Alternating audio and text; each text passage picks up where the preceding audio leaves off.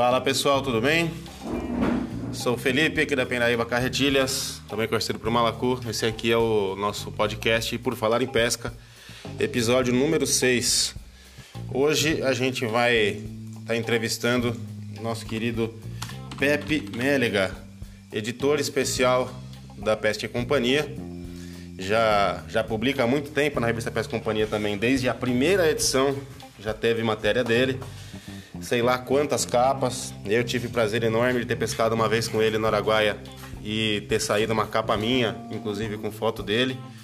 Então, Pepito, sou um grande fã desse, fã seu há muito tempo, tanto pelo trabalho na Pesca Companhia, como por pessoa, como pela sua habilidade na pesca. E mais recentemente por tudo que você tem feito por nós aí, participando muito do nosso grupo de WhatsApp, das redes sociais e tirando aí todas as dúvidas do pessoal que pede sempre com com extremo carinho, sempre atencioso. Então vamos lá. É, você é nosso primeiro entrevistado aqui do, do, do podcast. Em geral a gente está fazendo mais ou eu ou o Daniel. Então vai ser uma entrevista. Conta pra gente aí um pouquinho da sua história na pesca esportiva, pra gente começar. E como começou na pesca dos grandes peixes de couro, que o pessoal aí quase todo mundo sabe que é a grande paixão aqui, tanto minha quanto Daniel da Peraíba Carretilhas.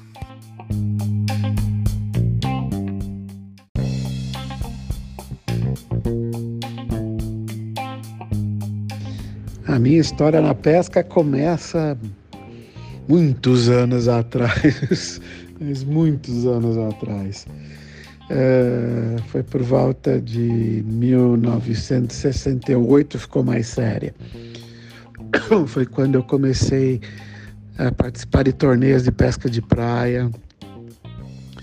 E aí a coisa deu uma degringolada, você tinha que estudar muito, você tinha que pesquisar muito descobrir sobre anzóis, onde você podia diminuir a, a resistência da linha, onde você não podia, alternativas como usar uh, linha de poliamida, de nylon, mas para costura e não para pesca, que eram mais duras, para deixar as pernadas dos anzóis mais naturais na apresentação da isca que você estava usando. Ou seja, Começou lá quando eu tinha meus 15 anos para 16, quase passando para 16.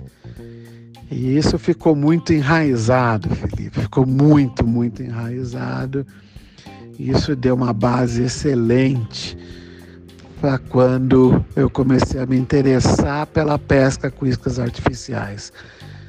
E aí deu uma assim visão geral do que seria a pesca com isca artificial.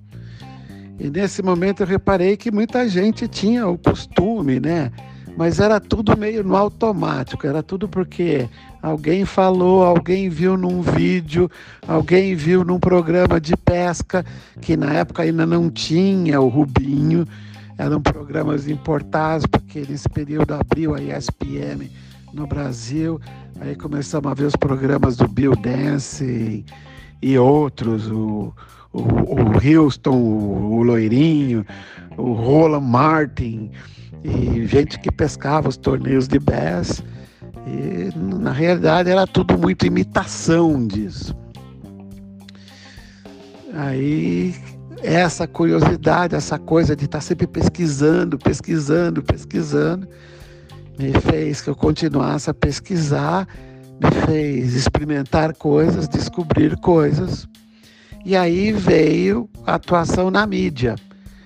Ah, eu queria passar essas coisas que eu descobria, sempre fui muito assim, queria escrever sobre essas coisas e fui escrevendo sobre essas coisas e de repente além de publicar no jornalzinho da empresa que eu trabalhava, migrou para o jornal, foi parar numa revista, aí foi para uma revista mais importante, que foi a Troféu Pesca, e finalmente Pesca e Companhia, onde estou aí há 23 anos atuando.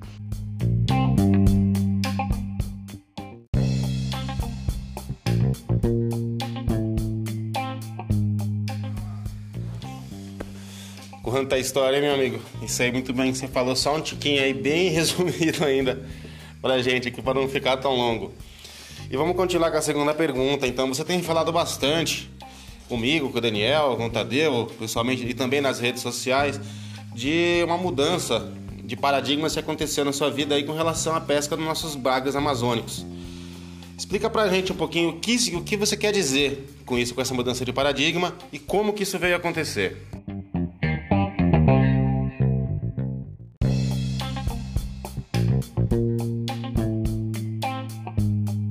É, eu vou começar a responder essa questão, mas mencionando o finalzinho da questão que você me fez anterior, da primeira. Sempre houve um interesse pela, pela pesca do peixe de couro. É lógico, você quer achar um peixe grande, existe a possibilidade. Então, sempre que você estava num lugar para pescar com isca artificial ou para fazer outra pescaria, o pessoal falava, eu tinha curiosidade e sempre tirava lá um meio-dia para ir atrás disso. O que é que está mudando no momento? Está mudando no momento é que eu passei a querer entender como é que funciona a pescaria do peixe de couro. E aí eu comecei a pesquisar coisas relativas a isso, tá?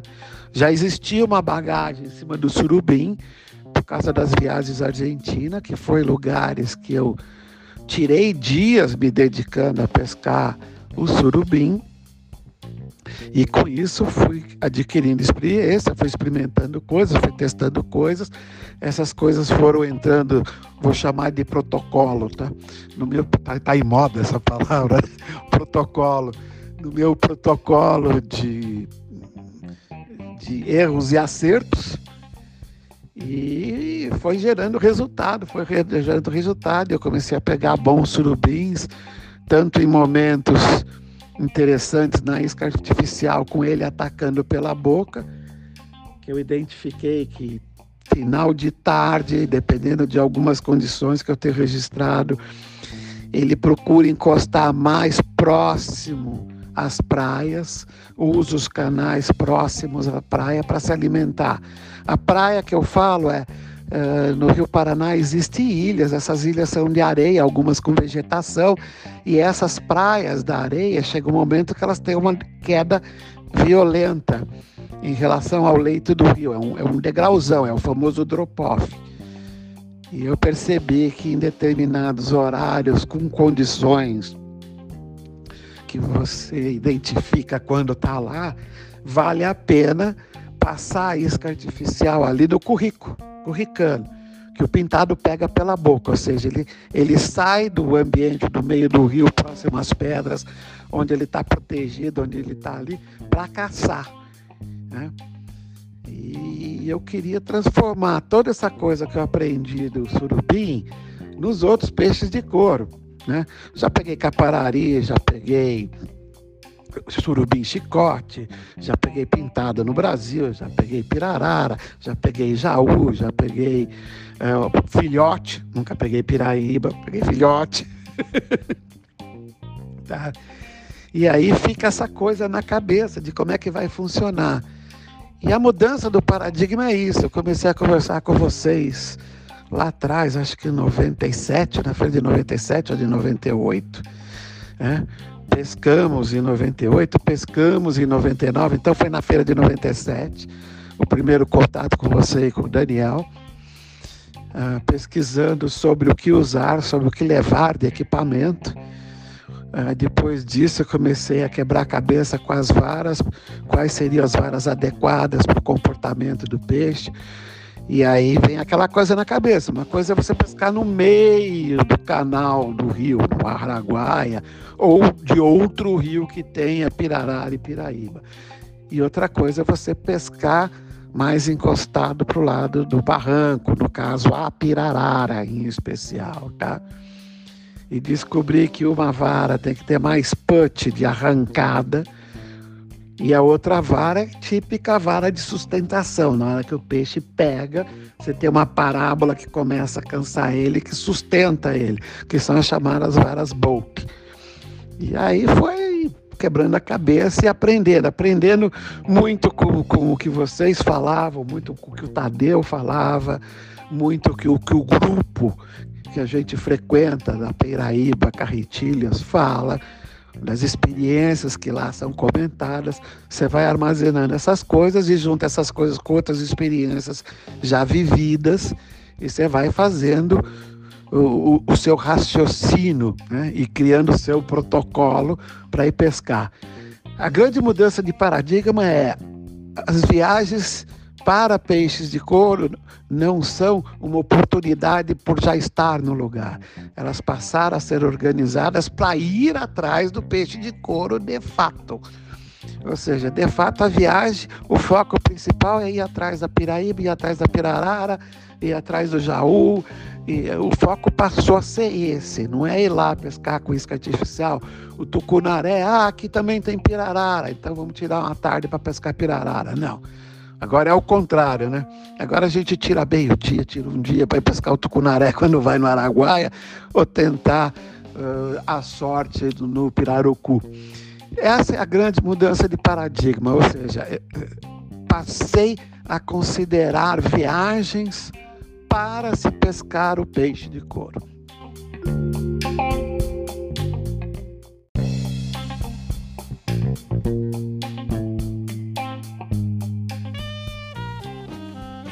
Legal. É, bastante gente faz isso, o pessoal do, do Baitcast. Eu mesmo já fiz viagens que foi isso também, né? Aquela, aquele foco no, no tucunaré. E depois, ah, vamos dar uma paradinha, ver se a gente pega um peixinho de couro ali e tal.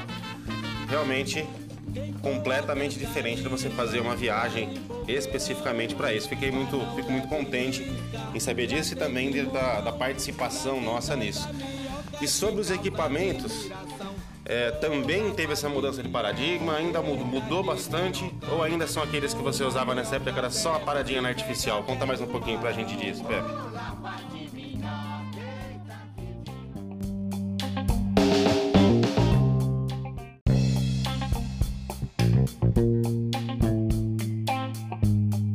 Óbvio, óbvio que houve uma mudança no que se refere a equipamento.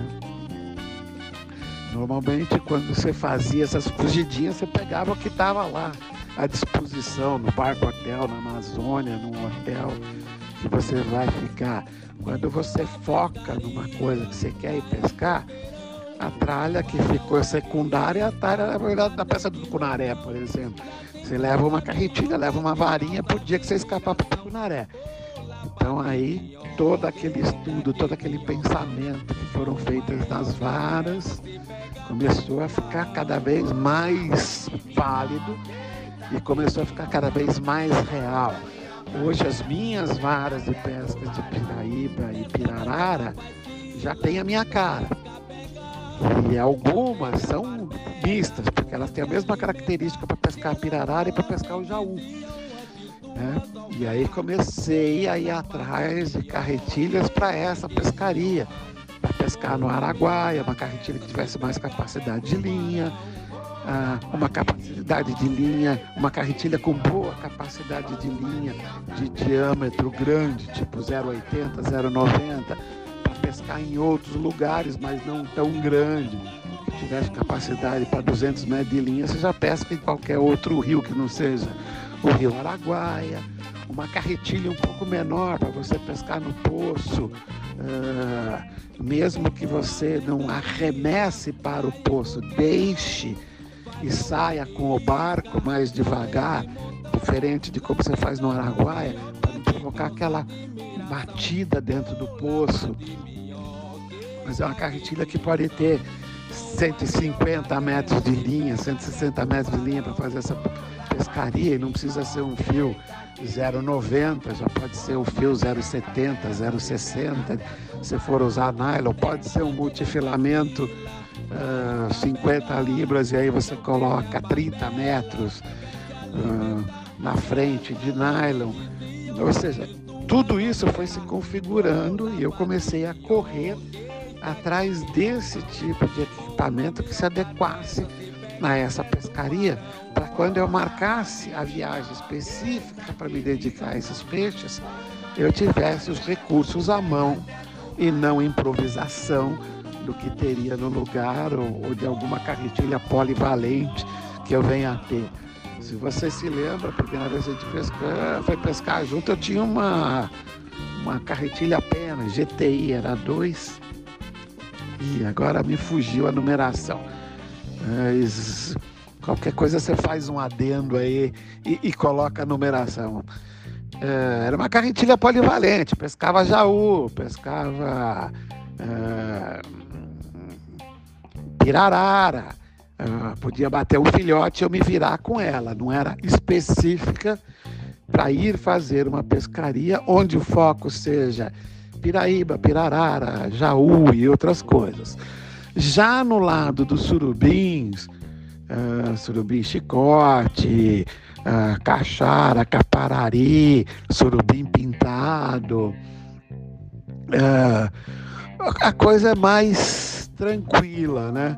Então aquela vara que sempre foi a vara mais pesada é a vara que acaba funcionando com esses. E só que ela começou a ficar mais requintada, ela começou a estar mais segurança. Você começa a descobrir, aí eu descobri a Squall 15. É, eu, eu comecei lá na 12, sem o guia-fio, só pensando na quantidade de linha, na maneira de você soltar.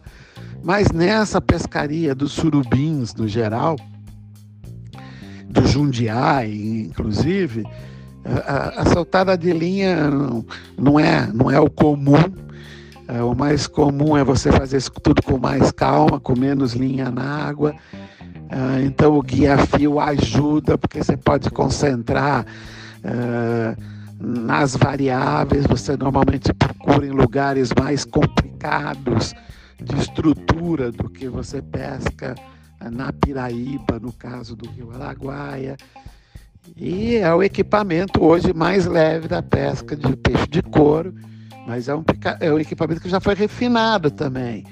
É, hoje já tem uma outra ideia, hoje já tem uma vara mais mediana e outra mais potente, que dependendo da situação, por exemplo, estamos lá no Paranazão, na Argentina, é uma vara para pescar o surubim. Mas se for pescar o jaú lá, eu tenho uma outra vara que é mais potente e pode usar a mesma Squall 15, tá? Apesar que você sabe que no caso do surubim da Argentina, eu tenho uma paixão que é aquela minha outra carretilha, a Daiva Millionaire, que eu não abro mão dela. Porque lá se usa linha fininha, bem fininha, em função da pressão de água, em função de quanto fundo você precisa chegar e tudo mais. Mas se eu for pescar de rodada, onde eu prefiro usar um material um pouco mais resistente. E aí eu coloco de 5 a 6 metros, às vezes até um pouco mais, dependendo do lugar que nós estamos, uns 10 metros de monofilamento de nylon como líder para aguentar nas pedras, tá? na pescaria uh, de rodada com um tuvirão, né? com uma mátia atrás do surubim. Aí a vantagem é usar o equipamento talvez um pouco mais pesado. Se você está ah, na deriva normal, não está caçando nas pedras, está uh, fazendo uma rodada mais tranquila, com, com, com uma mátia pequena, com, perdão, com tuvira pequena, né? Uh, aí pode ser o equipamento mais leve é, da mesma maneira quando eu vou corricar perto do, das, dos bancos de areia, é, na região do, do drop-off, próximos às ilhas que tem banco de areia. Ah, ou seja, o equipamento foi refinado de uma outra forma. É, a cultura de pesquisar mais sobre o anzol, a importância do anzol. E a importância do anzol, eu faço um parênteses. Muito, muito, muita gente fica preocupada com o anzol de não quebrar com anzol para fisgar. A minha preocupação com anzol é que se adapte à isca viva que você vai usar na região, aquela que você vai pegar antes da pescaria. É, e tem desenhos de anzóis que permite que você mantenha essa isca com mais segurança no anzol, é, por com mais segurança e mais tempo viva da maneira que você for fisgar Então é isso que me chama atenção na hora que eu estudo o anzol. Sabe, muitas vezes a resistência do anzol não está me preocupando muito. E eu vejo que no caso da pesca de piraíba é uma mega preocupação das pessoas. Não tem o porquê.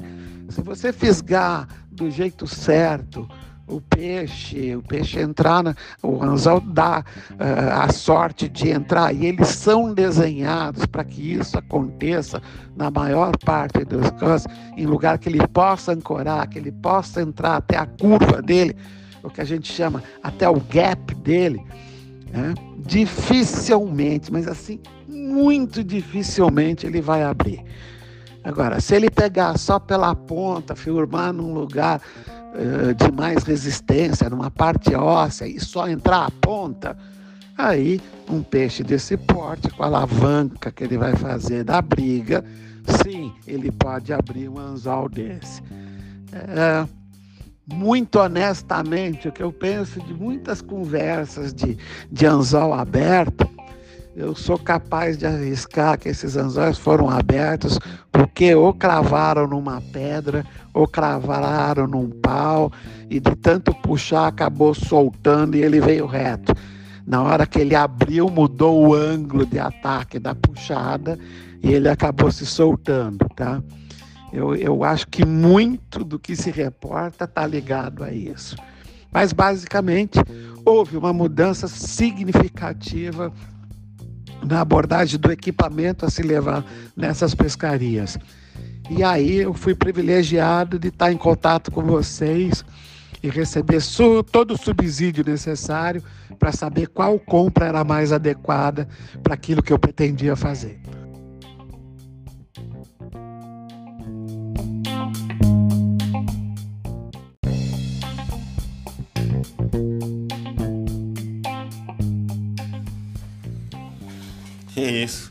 A gente quem teve o privilégio enorme de poder auxiliar você, de ter essa troca de experiência e conseguir ajudar a você encontrar aquilo que você hoje vê como ideal. A gente sabe que ainda está desenvolvendo, mas já tem várias que você desenvolveu para isso, que a gente sabe bem, várias com assinadas por você ou várias refeitas como a Mariner 2. Aproveitar ontem fazer um, merchan, um merchanzinho, né, pessoal? Quiser essa assessoria também, quiser esse auxílio, chama a gente que a gente ajuda com todo prazer. É uma das poucas coisas que a gente sabe fazer na vida e a gente faz com prazer. Então, para encerrar, o que, que você acha, Mestre, sobre o desenvolvimento né, da, dessa modalidade específica nos dias de hoje, da modalidade direcionada para os peixes de couro, e o que você espera com relação a isso para um futuro recente?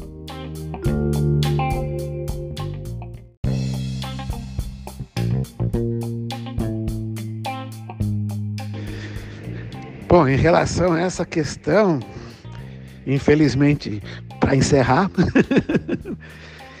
sim, vai mudar e muito. Já está cada vez mais visível isso. Cada vez mais gente se organiza uh, para ir pescar os peixes de couro com mais frequência. Uh, o reflexo no turismo é muito grande. Uh, cada vez surgem mais pousadas em leitos de rio do, do, do Tocantins, de Goiás, com esse destino. Uh, outro destino importante, que é Mato Grosso, indo para a Bacia Amazônica, que é o do Telespires, cada vez mais eles se organizam para receber hóspedes que querem ir atrás do peixe de couro. E assim vai indo. Né? Uh, provavelmente a gente terá uma experiência no final mais para o final desse ano, que é enfrentar peixe de escoros lá para o lado do rio Sucunduri, é, que todo mundo sabe que tem, sempre foi, mas nunca ninguém foi lá especificamente para fazer essa pescaria. Vão lá atrás dos tucunarés, piminas e tudo mais.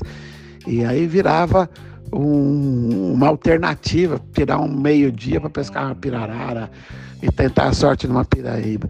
É, vamos fazer o contrário, vamos tirar meio-dia para pescar uns tucunaré pimina.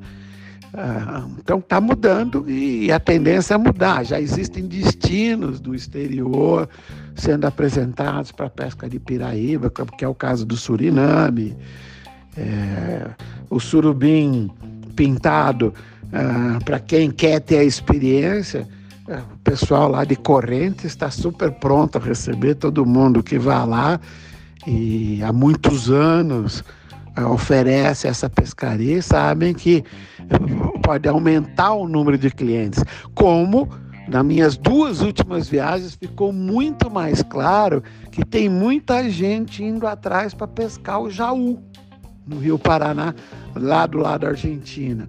Ou seja, pessoal vai com foco no Jaú muitas vezes. Tudo isso faz parte dessa mudança, dessa coisa de pessoal, vamos falar um termo que parece esquisito, mas que é a grande verdade, que é o que impulsiona todo o mercado. Ir atrás do troféu do peixe de couro, porque normalmente ele é um peixe muito grande que chama atenção. Então todo mundo que se envolve com pelo esporte, pelo passatempo, pelo lazer de pescar, acaba querendo ter essa foto com um peixe de tamanhas, de, de proporções grandes realmente, que podem ser do tamanho da pessoa, né? É comum você conseguir pescar um jaú, pescar um, uma piraíba, até um surubim, que é quase do tamanho da pessoa. Eu, já, eu que sou nanico, né? baixinho, 1,68m, já peguei peixe que era maior do que eu. Né? Alguns, alguns bons centímetros maior do que eu. Isso faz parte do jogo, isso faz parte do mecanismo que move as pessoas a irem pescar. E isso vai fazer uma diferença brutal cada vez mais. Cada vez mais estará sendo organizada uh, destinos de pesca de peixe de couro e mais gente será adepta dessa pescaria. Agradecer aqui o convite para fazer esse bate-papo com vocês, muito bacana. Esperamos ter outros assuntos para a gente conversar no futuro, uh, para poder juntar experiência, acrescentar cultura sobre esse tipo de pesca no seu HD, que é o cérebro que está aqui dentro da cabeça, para tirar mais proveito na hora de pescar. Super abraço aí a todos.